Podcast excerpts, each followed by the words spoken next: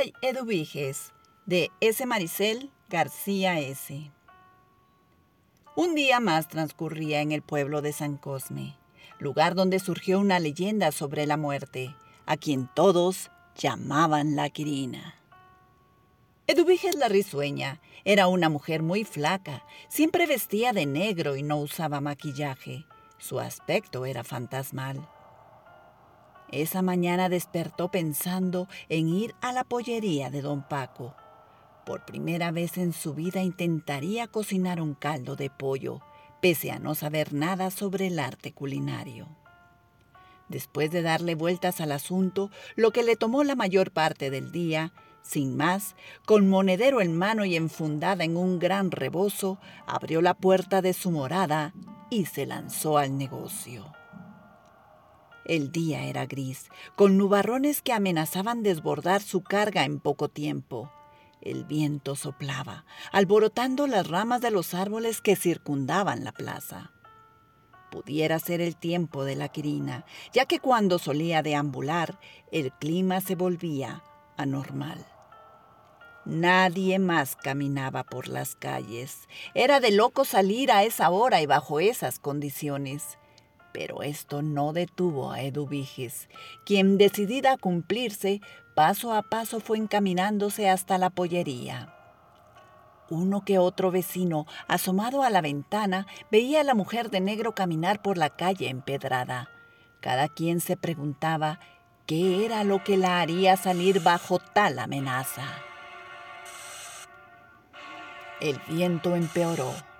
Se empezó a sentir en el ambiente el olor a tierra húmeda, señal de que la lluvia se aproximaba.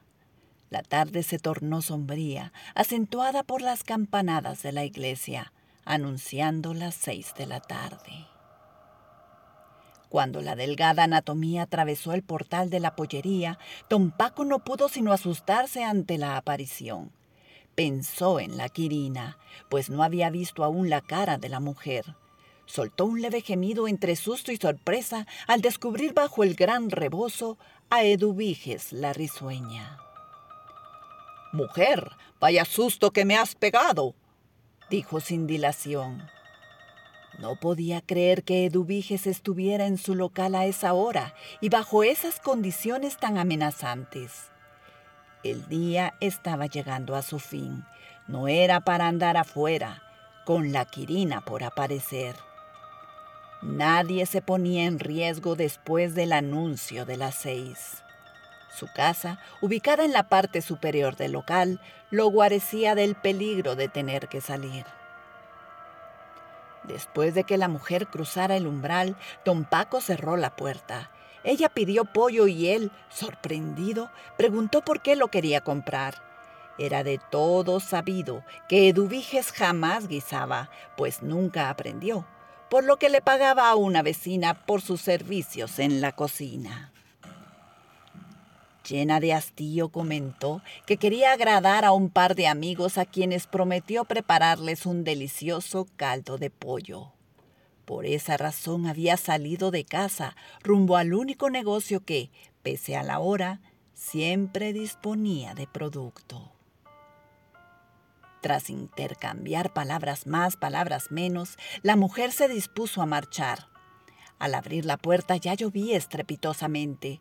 Los relámpagos y truenos hacían de la noche muy espectral. Don Paco angustiado le recordó que a esa hora la Quirina empezaba a deambular y ya era muy peligroso ir por las calles de San Cosme, que seguramente ni el sereno andaba cerca para alumbrarle el camino de regreso al hogar. Eduviges, aunque miedosa por naturaleza, quiso aparentar ser una mujer valiente, a quien las historias de la Quirina no hacían flaquear. Así que, valiéndose de un paraguas que don Paco le prestó, tomó la bolsa con el pollo y abrigada bajo su grueso rebozo, dijo adiós y se marchó. Después de lanzarle una bendición, el hombre se apresuró a cerrar de nuevo la puerta. El fuerte ventarrón y la lluvia desmesurada le impedían avanzar deprisa. Con trabajo iba abriéndose pasos sin ver por ningún otro lado que no fuera por donde iba pisando.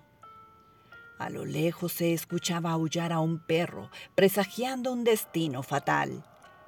Imaginó que el viento le gritaba, que le iría mal al final del día por su atrevimiento. El desasosiego fue apoderándose de ella. Oía voces por todas partes.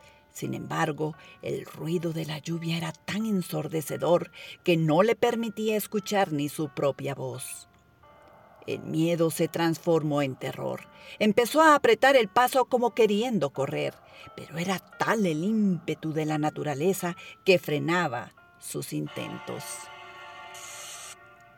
Próxima a la esquina, escuchó sobre aquella estridencia una risa inconfundible. Sin dudar, farfulló que era la Quirina. Eduviges, al borde de la locura, por la aprensión que la situación le provocaba, forzó el paso creyendo que si alcanzaba la arista lograría ponerse a salvo del implacable castigo impuesto a San Cosme. Luchando contra las adversidades, de pronto resbaló y cayó. Era casi imposible mantenerse de pie. Se levantó, dio vuelta a la esquina y por un momento todo se tornó calmo. Divisó un árbol que ofrecía engañoso abrigo y pensó guarecerse bajo su follaje.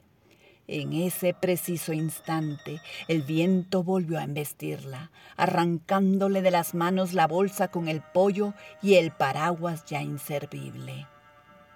También la despojó del rebozo, exponiendo su cuerpo enjuto. Apenas pudo asirse del árbol, justo en el momento en que un trueno embravecido descargó su furia sobre él. Ahí todo acabó. Fulminada por un rayo, abrazada a aquel tronco, su vida entregó. Después de aquel día, todo el pueblo habló de lo ocurrido. Edviges la risueña, yace aquí convertida en un madero negro y chamuscado, osó hacerse amiga de aquella, la Quirina, a quien quiso conquistar con un triste pollo frío y desplumado, sin saber que a la muerte nunca se le conquista menos con pollo, carne o pescado. La gente insistía. ¿A quién se le ocurre poner a sus pies un pollo crudo pensando tal vez que la muerte se inclinaría para tomarlo y que juntas después irían a cocinarlo? Ay, Eduviges.